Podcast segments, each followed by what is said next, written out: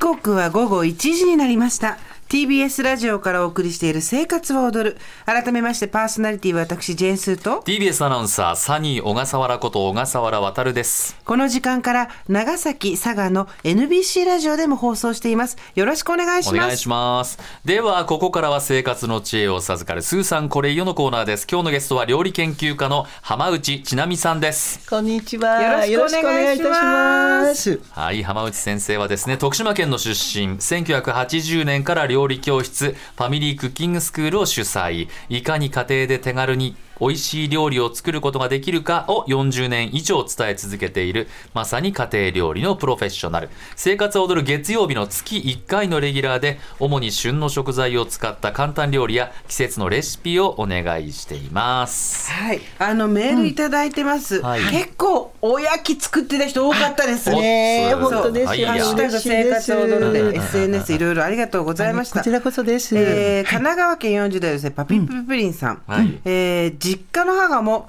料理酒と清酒って同じでしょというタイプで一緒に料理をするたびにちょっとした言い合いになります、ちなみにみりんとみりん風調味料も同じという感覚です、これは違うよね料理好きからしたら全然分かってないなと思いもやする案件、ちなみ先生からも母に料理酒と清酒の違いを教えてあげてくださいということむむで、今日は、はいあのー私も正直、よく分かってませんあ、なんか、区別しなきゃいけないんですかみたいな感じあですかそうですよそうですよねね。。じゃあテーマを正式にはいはいお私願いしますあのおしゃべりをさせていただきますはいね。今回はどんなテーマでしょうわかかりました。料理酒と日本酒の違いです。そうなんですよね。やっぱりこうお二人がなんか歯切れが悪いですよねあー。っていうことはちょっとだけやっぱりはあいのちょっと悶々わとかってないしてらっしゃるかもしれませんよね。実はね料理酒と日本酒とでは含まれている成分が違うんですね。今ここにちょっと二はつい用意してありますけれども、いあのちょっと小笠原さんあのお願いしますそうですね。はいちょっと飲み比べ。あいいですかそうどうぞどうぞどうぞ。じゃあまず、はい料理酒料理酒。料理酒ねはい、そうなんですね。香りはちょっとうんみりんに近いのかな、なるほど、はい、あしょっぱあピンポンでございますねあでも。料理酒という名前で売っている商品には塩分が含まれているということなんですね。あ調味料扱いになってるってそこうなとんでだ。す。さあ、もう一つの、へーそうですね。あ料これ理そうで用すねの日本酒料理用のそうですこんがらがるそうです料理用の日本酒はい、そうなんですね。香りがあんまないかな、ん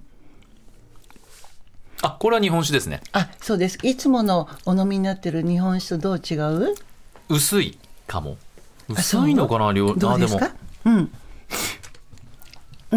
料理用の日本酒、あでもそんなに違いがないような感あじがなするけるどほどじゃあこれから紐解いてまいりましょうか、うんお願いしますいいですかえっ、とい皆さんがよくはいワンカップとか一升瓶とか飲んでらっしゃるおさ、まあ、お酒日本酒と言われるものは、はい意外とね違いがちょっとあるんですけれども、ええあの料理用の日本酒というものがあって、はいでもう一つなんと、ねこの今飲んでいただいた料理用の日本酒と飲んでないいつもの日本酒と、んそれからあと料理酒実はねえ3つあったということなんですよね。えー二つじゃないんだそうなん酒はです酒でも二つじゃないんですよいやね。ーそう、料理用の日本酒がこれになりますね。で、この三つのね、実は違いが、はいアミノ酸の量が変わってきますー。そうなんですよ。一つは料理酒って言ったら塩分ですよね。旨味成分が違うということになってます。で、実はアミノ酸の量が一番多いのが料理用の日本酒なんです。そうなんです。知らなかった。私知らな料か理った用の日本酒って見たこと記憶がないけど。あそうでしょあるんだそうなんですよ料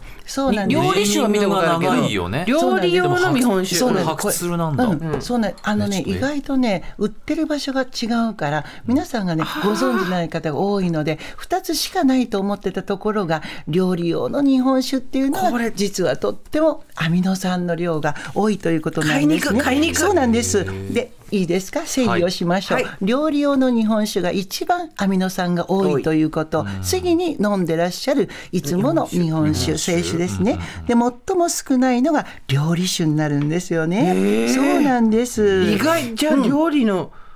そうもったいないじゃん料理普通に料理用の日本酒使った方が全然いいですよねそういうことになりますね。そうなんです。そもそもアルコールを使う理由って何なんですか、そうですよね。今アミノ酸とあの、お話をしましたようにコクとか旨味をプラスをして、そして素材の旨味を引き出す、そしてあとは匂い消しをよく、そうですよねはい、ということなんですね。だからアミノ酸がやっぱり多く含まれているから、もう旨味、それからあとコクがプラスされて出しいらずと言われているんですね。であとは有機酸、やっぱりちょっと自然の酸、お米からできてるから、はいお酢もお米でできてますもんはね。いはい自然の酸が含まれていますから生臭みをマスクする力を持っているんですそうなんですよなるほどでさっき言ってた料理酒、しょっぱいって言ってたでしょ、料理酒渡辺はねそうしょでっすぱねだからね海水にね、アルコール入ったみたいな感あじそうですよがなんねで塩を入れてあるんあですそうかなんですよねやっぱり今あのスーさんが調味料売り場に置いてあるからっていうので、ねそれを入れることによって調味料扱いとなるんですね、おーだからお醤油とかお酢とかポン酢のところにやっぱり酒税がかからないんでそう安くなるんだそうなんですだからなるほど酒税法そうなんです。酒税法そうなんですなね。ほどそうなんですは。だからね、あのこのえっ、と。あの料理のための日本酒は料理の日本酒っていうのは置き場が違うんですね。やっぱお酒オンう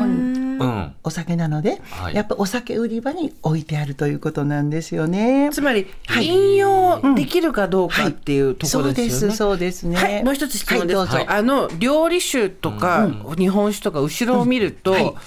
米米麹うんだけのものと、うんはいプラスなんか入ってるのがあるじゃないですか。はいそうですね料理にはどっちが向いてるんああですか。そうですねやっぱりそのさっき言ったような答えがやっぱり自然のやっぱりうまみコク、はいこれアミノ酸が多いということとそして有機酸が入ってるのでやっぱりお料理としてはやっぱり数段ちょっと多いかなみたいな高いかなっていうことになるので、おすすめはそっちの方がおすすめだと思いますね。なるほそどね。うそれから最近ねまた糖質ゼロっていうのもねそうなんです今米麹なのに。そうなんゼロっていうのもさらに確かに頑張ってやってくれてどうやっるてところがありますね。あとはやっぱり、あの塩分ゼロっていうことが皆さんがご存じないのあーで、そうね意外とパッケージには塩分ゼロっていうのもしっかりと歌ってるところが多いと思いますね。そもそも、あでも塩分調整とかしてる人って命取りですもんね。そうですもんねそもそも料理酒の塩分って何パーぐらいなんですかだいたいね3%あーそうなんでしょっぱいすねやっぱり大さじ1杯ぐらいだったらまあまあですけれども、はいやっぱ多く使うとやっぱ塩分がかなり違ってくるような感じがいたしますそうですね。それぞれにメリット、デメリットはあるんですかそうですねやっぱりこのあの料理酒って言われてるものはデメリットはちょっと塩分が含まれているために味付けにちょっと工夫が必要かななんて思ったりします、はいそしてやっぱりアミノ酸の量がちょっとあの少ないので、やっぱりそこをうまみをプラス必要あのがあるかななんていうところはありますねデメリットはみんなおっしゃったようにそうお値段がそうおです安よねいというところになりますよ税金がかかねってこないんだそうなんですであもう一つの料理用の日本酒これはやっぱりこう多く使いたい時にはやっぱりこうアルコール分を飛ばしてからじゃないとああーちょっとお酒が匂う残るななんていうことがあるんですけど逆にしっかりお飛ばしになるとやっぱりうまみ成分がかなり凝縮されて美味しくなるかなっていうところはありますね。うん、私はね、あの意外と生で大さじ1杯とか2杯だったら本当にあ卓上であ豆腐醤油プラス入れるんです料理用の日本酒を入れたり、納豆にもそうしたりとかサラダにもお塩と油とこれをポワンとこうしね料理用の日本酒を、えーそれをね回すともうまろやかになってとってもえー美味しくなります。アルそうコなんだよール普通にいける人はじゃあ飛ばさなくていいんですか、そうですあー大さじ1杯2杯だったらば、そうかうんそう感じないと思うでも大量に入れちあーゃそえうっねていう時にはやっぱり残ったりしますそもうかんそうねか車の運はい転もお気をつけくださあいよそっうていこうとになっ感てじくるでんだすよねはいそういうこことになりますなるほどまあ、うんじゃあ料理酒でもいいし、えっ、と料理用の清酒でもいいし、どちらでもあもちろんですもうどちらでも TPO によよって分けてくださればいいと思います、料理用のあのれお酒ってあれなんですよやっぱり白鶴だからお酒メーカーが出してんですねもちろんでございます。そういうことなんですかはい、そうなんですはあね。だからもう本当に売り場がちょっと歩かなければいけないので、お酒コーナーに行かないといけないから、ちょっとね目立ちはしませんけど、旨味は目立ちます。はい、そうなんで す目ね 立ち。ますねはい。私はお酒飲めないんですけど、あとお子さんとか、あーポイントとしては何がありますかそうですねやっぱり気になる方はしっかりと、まあ、あの使ってほしいんですけれどもあーっていう時にはやっぱり料理中に使うわけですからそうですよね途中でアルコール分飛んでいきますから、はい大さじ1杯とか2杯ぐらいだったらあんまり気になさらなくてもいいと思いますけれども、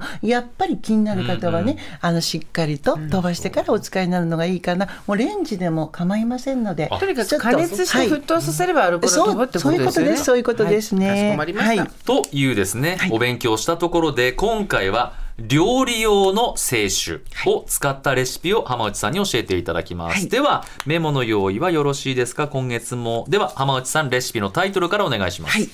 もうちょっとはい分かりづらいんですけど、はいはい鮭と野菜のお酒漬けっていうことにしましたいました鮭と酒をかけたかったんですけどちょっと分かりづらいだろうということであ鮭と鮭そうです鮭と鮭とお野菜のお酒漬けでございますよあー美味しそうそうです南蛮まずは漬けみたいなはいそうですあーそうねまずはご賞味くださいまうんはいせ、いたどだうきまぞすどうぞうん入っているのは本当南蛮漬けその通鮭とり鮭と人参ととし玉めねじぎピーマとン玉ねぎしめじそうです美ね味しいいただきどまうすぞ召し上がってみてください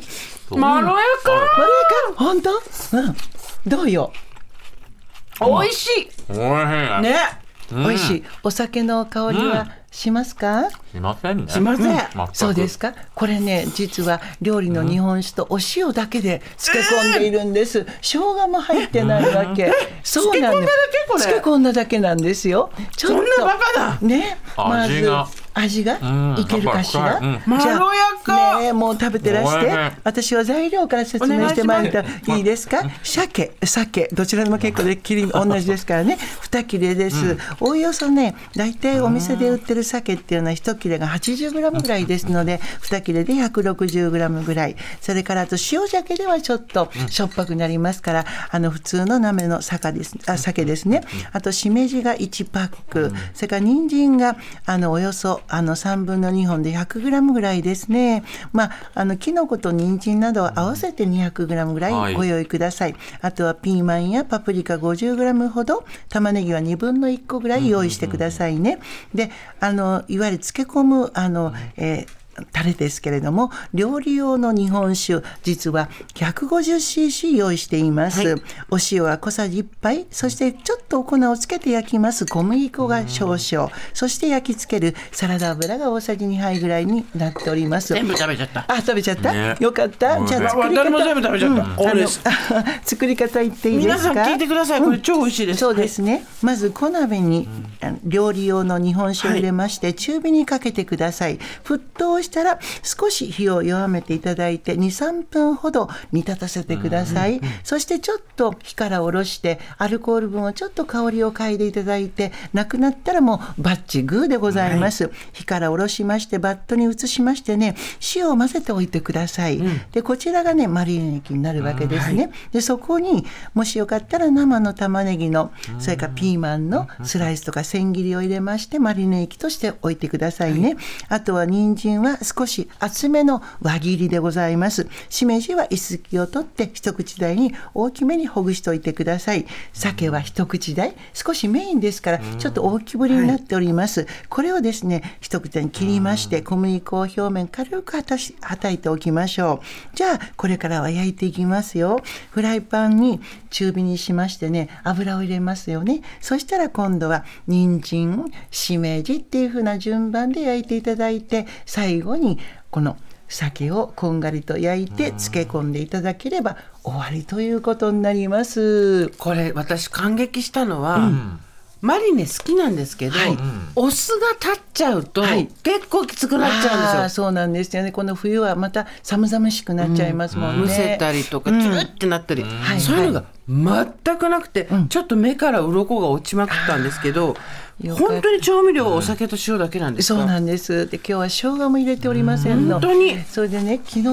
ごめんごめんなさいねちょっと都合がありまして、昨日の鮭をですね、はいちょっと買ってきて入れただよ。匂いました？全然よかった。昨日の鮭をはい。今日シャケって魚辺の方ですかそ うです、はいそうそうですねそうですねあのはい何分何時間うんどれぐらい漬け込めばいいですこか。れですねやっぱり1時間ぐらいお漬けになったらすごくもう一時間でこんな味になるんだはいもうこんな味になりますもう玉ねぎとかがしんなりすればバッチグーでございます冷蔵庫ですか、はい常温ですか。あそうですねやっぱり急ぐ時には熱い液体の中に入れた方がいいので、あまり冷たくなさらないうちにそのまま置いといてください、明日食べようかなという時は冷蔵庫に入れといてくださるといいと思います、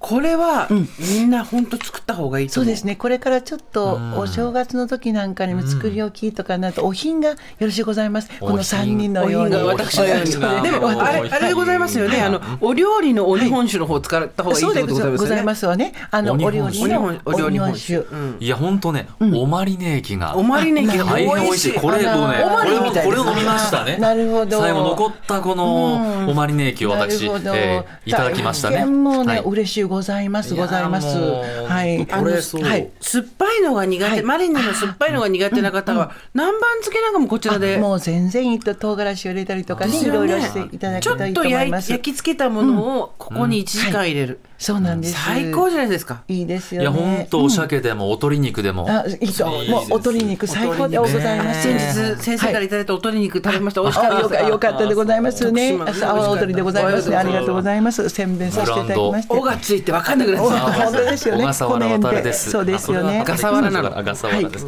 えーといういや美味しかたっ美た。味しかよっかたったですちょっと目が覚めるぐらい美味しかったこれも良かったで何がいいって、先生の食べ物は家にあるもので作って、いつもより美味しいっていう、一番家庭で料理する人が大事なポイントですよねそうなんですか。ボーゲガルに出てきたこと ないもんあ。そうですよね。そんなねブー。ケガルそうにいやいや、おをつけて、あの、これをちょっと、おはブいーケガル にはい、ちょっとクリアさせていただきたいと思います。あーそうなんだ。はいそうかやっぱり使わうには損損ということなんですね。そうですね。日本酒ね。はい、そうです。ぜひ、だし代わりにぜひ使ってみてください。あーはい。そうですよ、酒粕の鍋なんか私大好きですねあーちょっと苦手な人多いかもしれませんけど、うんいいですねあそうそうですよね。はい、はい。ということでですね、えー今日は浜内千奈美さんに料理酒と日本酒の違いを教えていただきました、では浜内さんからお知らせもあります、実はね、私って、あの、あの料理教室をやってるっていうのをはい皆さんがご存じないみたいで、そんなこと改めそんなことて利用しちそうゃないんでますすのよ。やらはいで、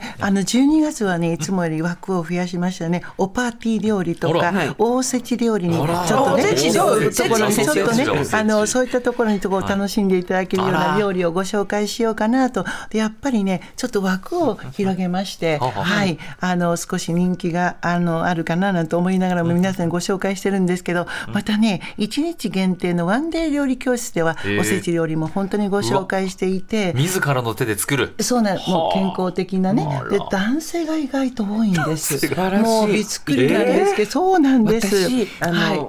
先生のお料理教室はちょっとインタビューをさせていただくは前いはに見学したことがあるんですけど、はいビリーズブートキャンプみたいで超楽しいですよ。もう、えーそうなのもう本当にね、みスんなパでルタはいたしませんけれども、本当に男性が、もう今回も7品作るんですね、はいそれでもね、ついてきてくださるんです。あのね、うわなんかふわっとした感じの料理教師に対するある種の偏見ってあるじゃないですか、ふわっとしてるとか、なんか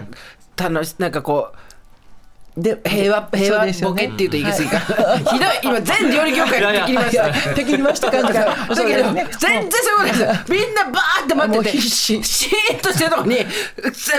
階から浜田さんがダダダダダと降りてきて、それからもう「はい始めます」もうもう指示もしないのにみんなバそタうバタでそうすごいんですよめっちゃ面白いから言ってそうです、へ攻撃的攻撃す的ごいのそうなんですよあそうでこの口調なんですよそうなんですよもう穏やかな口調でもう終わったらみんなげっそりしてお帰りになられまでしこたのげっそりしこのですてか、げっそりして、食べて、うまーってなって帰ってくるっていうげっそめっちゃ面白いから。エネルギー使い果たあそうなんすですか料理教室でございますあらぜひよかったらねそうなか穏なやかか、な口調でなかなかハードななんかやらせてもらえないとかじゃないから、もうみんなね、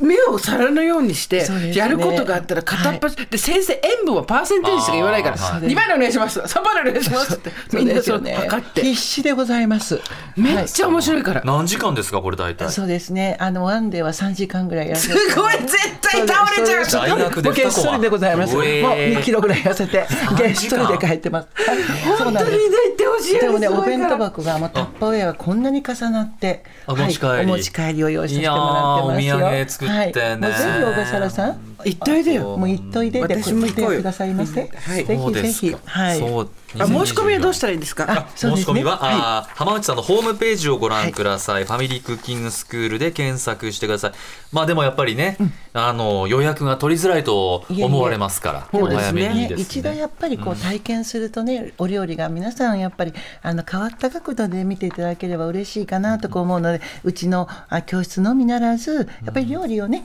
こうやってご紹介できてるのは私はとっても幸せに感じますので、今日もまた反響が楽しみですね。ね、はい、皆さんぜひ作ってみてください、ねはい前回のおおみお芋のねねえおやきも美味しかったし美ね味しかったというわけで、今日も浜内千奈美さんにお世話になりましたありがとうあごりざがいとうごまざいしました た。もうげっそり。嘘ですよ。とっても楽しかった。はい。